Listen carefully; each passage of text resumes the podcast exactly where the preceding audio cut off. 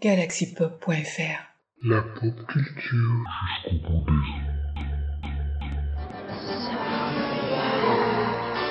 Bonsoir les diablotins. Bonsoir les diablotines.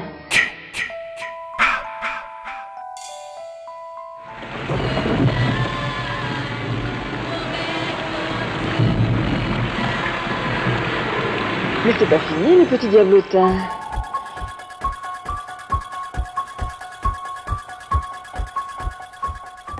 Happy Halloween, darling. Vrai. Je suis très nerveux. Épouvantablement nerveux. Je l'ai toujours été, mais pourquoi prétendez-vous que je suis fou?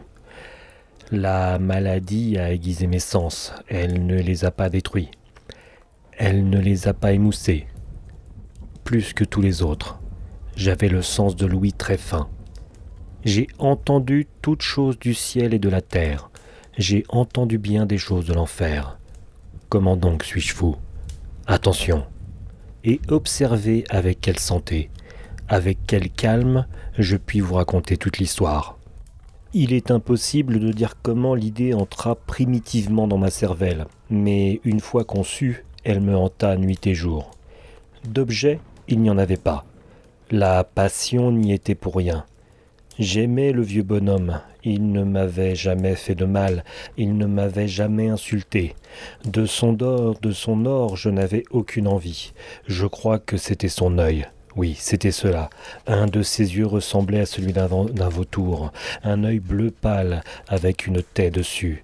Chaque fois que cet œil tombait sur moi, mon sang se glaçait, et ainsi lentement, par degrés, je me mis en tête d'arracher la vie du vieillard, et par ce moyen de me délivrer de l'œil, à tout jamais. Maintenant voici le hic, vous me croyez fou. Les fous ne savent rien de rien. Mais si vous m'aviez vu, si vous aviez vu avec quelle sagesse je procédais, avec quelle précaution, avec quelle prévoyance, avec quelle dissimulation je me mis à l'œuvre.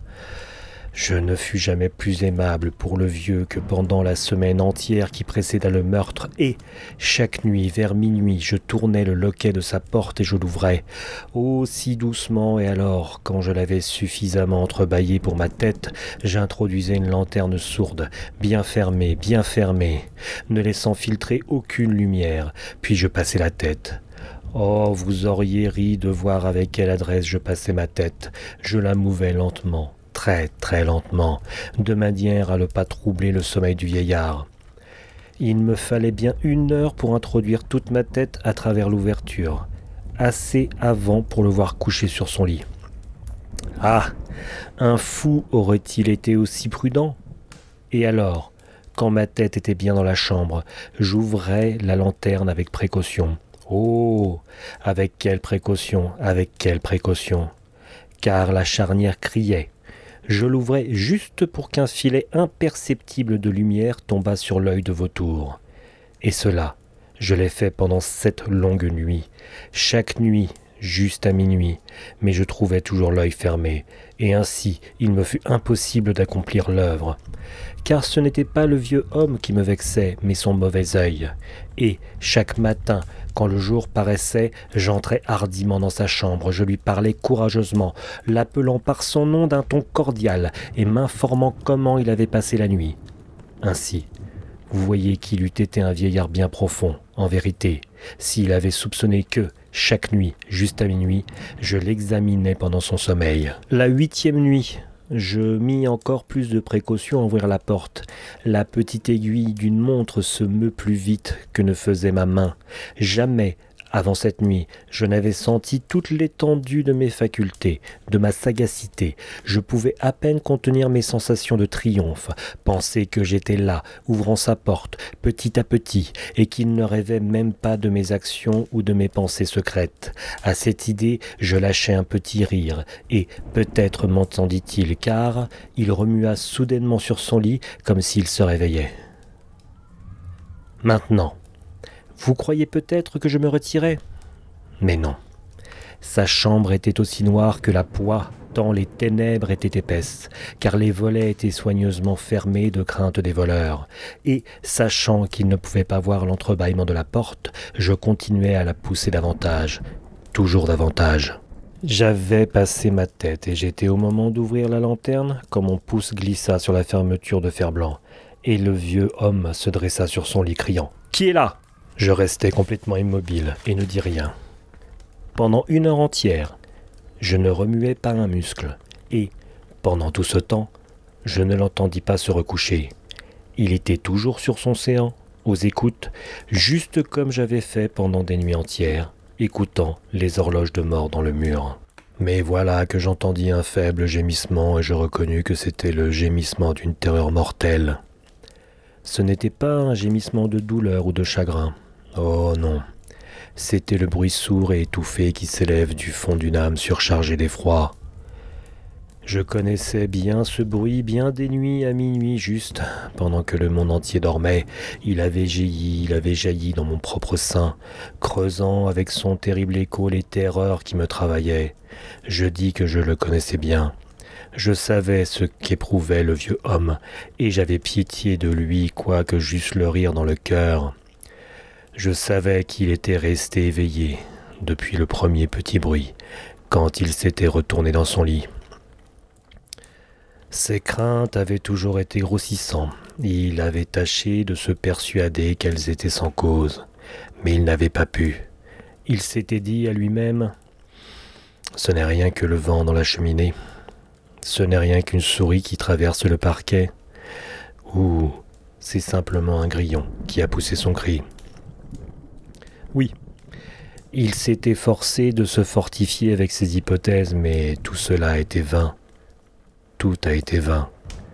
Parce que la mort qui s'approchait, qui avait passé devant lui avec sa grande ombre noire, et qu'elle avait ainsi enveloppé sa victime, et c'était influence funèbre de l'ombre inaperçue qui lui faisait sentir, quoiqu'il ne vit et n'entendit rien, qui lui faisait sentir la présence de ma tête dans la chambre.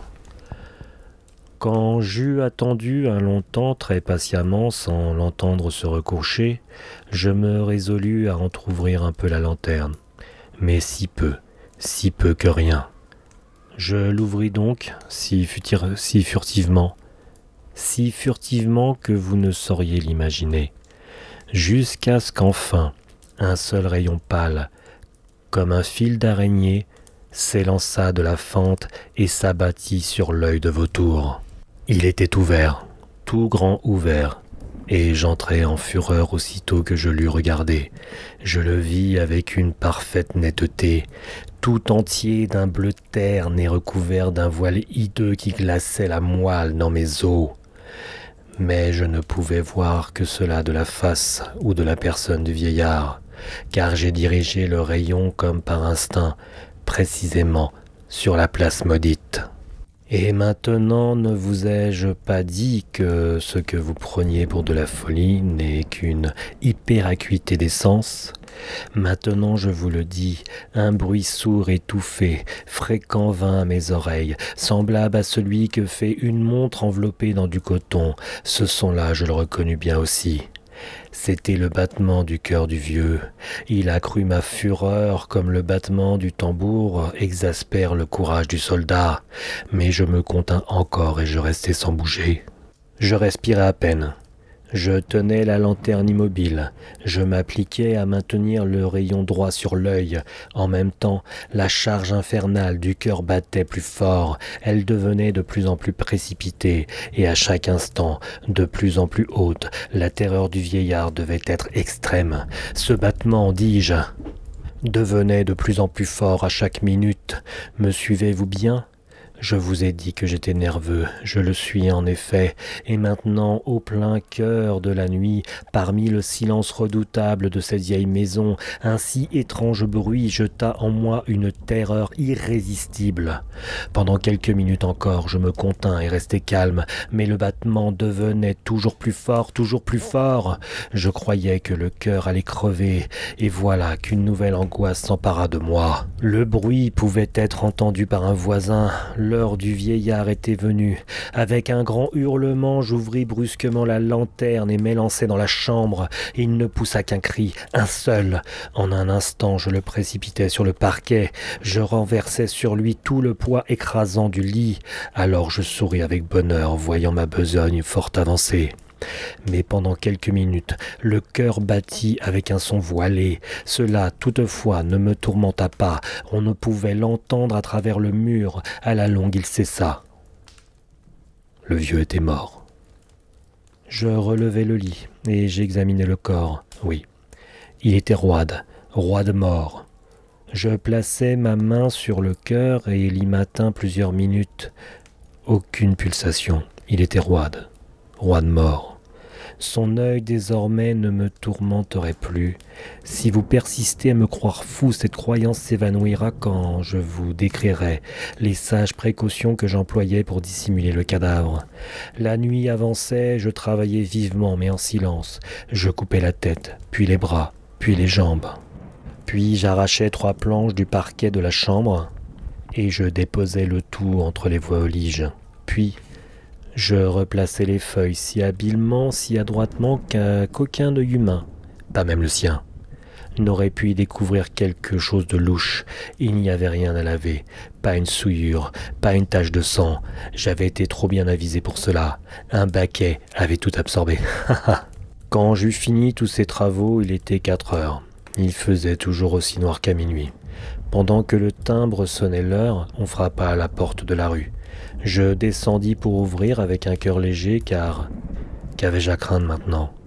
Trois hommes entrèrent qui se présentèrent avec une parfaite suavité comme officiers de police. Un cri avait été entendu par un voisin pendant la nuit. Cela avait éveillé le soupçon de quelques mauvais coups. Une dénonciation avait été transmise au bureau de police et ces messieurs, les officiers, avaient été envoyés pour visiter les lieux. Je souris, car Qu'avais-je à craindre? Je souhaitais la bienvenue à ces gentlemen. Le cri, dis-je, c'était moi qui l'avais poussé dans un rêve. Le vieux bonhomme ajoutait J'étais en voyage dans le pays. Je promenais mes visiteurs par toute la maison. Je les invitais à chercher, à bien chercher. À la fin, je les conduisis dans sa chambre. Je leur montrai ses trésors en parfaite sûreté, parfaitement en ordre. Dans l'enthousiasme de ma confiance, j'apportais des sièges dans la chambre et les priais de s'y reposer de leur fatigue, tandis que moi-même, avec folle audace d'un triomphe parfait, j'installais ma propre chaise sur l'endroit même qui recouvrait le corps de la victime. Les officiers étaient satisfaits, mes manières les avaient convaincus. Je me sentais singulièrement à l'aise. Ils s'assirent et ils causèrent de choses familières auxquelles je répondis gaiement. Mais au bout de peu de temps, je sentis que je devenais pâle et je souhaitais leur départ. Ma tête me faisait mal, il me semblait que les oreilles me tintaient, mais ils restaient toujours assis. Il, et toujours ils causaient. Le tintement devint plus distinct. Il persista et devint encore plus distinct. Je bavardai plus abondamment pour me débarrasser de cette sensation, mais elle tint bon et prit un caractère tout à fait décidé. Tant qu'à la fin, je découvris que le bruit n'était pas dans mes oreilles, sans doute. Je devins alors très pâle, mais je bavardai encore plus couramment et en haussant la voix. Le son augmentait toujours. Et que pouvais-je faire? C'était un bruit sourd, étouffé, fréquent ressemblant beaucoup à celui que ferait une montre enveloppée dans du coton. Je respirais laborieusement. Les officiers n'entendaient pas encore. Je causais plus vite, avec plus de véhémence, mais le bruit croissait incessamment. Je me levais, je disputais sur des niaiseries dans un diapason très élevé et avec une violente gesticulation, mais le bruit montait, montait toujours. Pourquoi ne voulait-il pas s'en aller? J'arpentais çà et là le plancher lourdement et à grands pas, comme exaspéré par les observations de mes, contradicteurs. Mais le bruit croissait régulièrement. Ô Dieu, que pouvais-je faire? J'écumais, je battais la campagne, je jurais, j'agitais la chaise sur laquelle j'étais assis, et je la faisais crier sur le parquet, mais le bruit dominait toujours et croissait indéfiniment. Il devenait plus fort, plus fort, toujours plus fort, et toujours les hommes causaient, plaisantaient et souriaient. Était-il possible qu'ils n'entendissent pas? Dieu Tout-Puissant, non, non, ils entendaient, ils soupçonnaient, ils savaient, ils se faisaient un amusement de mon effroi, je le crus et je le crois encore. Mais n'importe quoi était plus supportable que cette dérision. Je ne pouvais pas supporter plus longtemps ces hypocrites sourires. Je sentis qu'il fallait crier ou mourir. Et maintenant encore l'entendez-vous Écoutez, plus haut, plus haut, toujours plus haut, toujours plus haut. Misérable, m'écriai-je, ne dissimulez pas plus longtemps, j'avoue la chose. Arracher ces planches, c'est là, c'est là, c'est le battement de son affreux cœur.